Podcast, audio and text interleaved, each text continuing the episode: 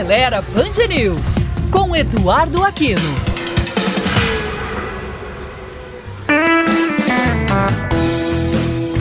Olá, amigos da Band News. Se você é um motorista preocupado com o meio ambiente e a emissão de gases poluentes na atmosfera, então você deve dar uma atenção especial ao catalisador, o componente que geralmente fica posicionado próximo ao coletor de escapamento do motor tem como função transformar o monóxido de carbono, os hidrocarbonetos e o óxido de nitrogênio gerados no momento da combustão em gás carbônico, água e nitrogênio, que são gases muito mais leves e de menor nível de poluente.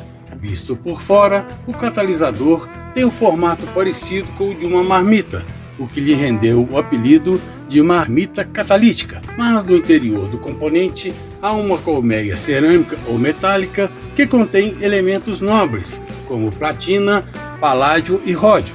Esse substrato, quando entra em contato com as substâncias expelidas pelo motor, provoca reações químicas e o resultado é a transformação de gases tóxicos em substâncias mais inofensivas.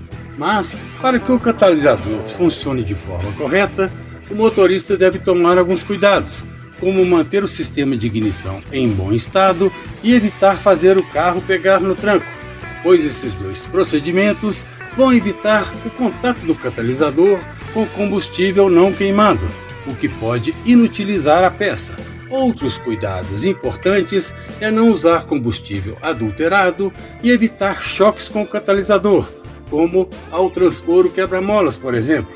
Com todos esses cuidados, o catalisador pode durar no mínimo 80 mil quilômetros, para o qual ele foi projetado para durar. Se você tem alguma dúvida, crítica ou sugestão, ou quer compartilhar uma ideia ou sugerir uma pauta, entre em contato conosco pelo site aceleraí.com.br ou pelas redes sociais do Aceleraí BH, no Twitter, Instagram ou Facebook e curta também o nosso canal no YouTube. Até a próxima!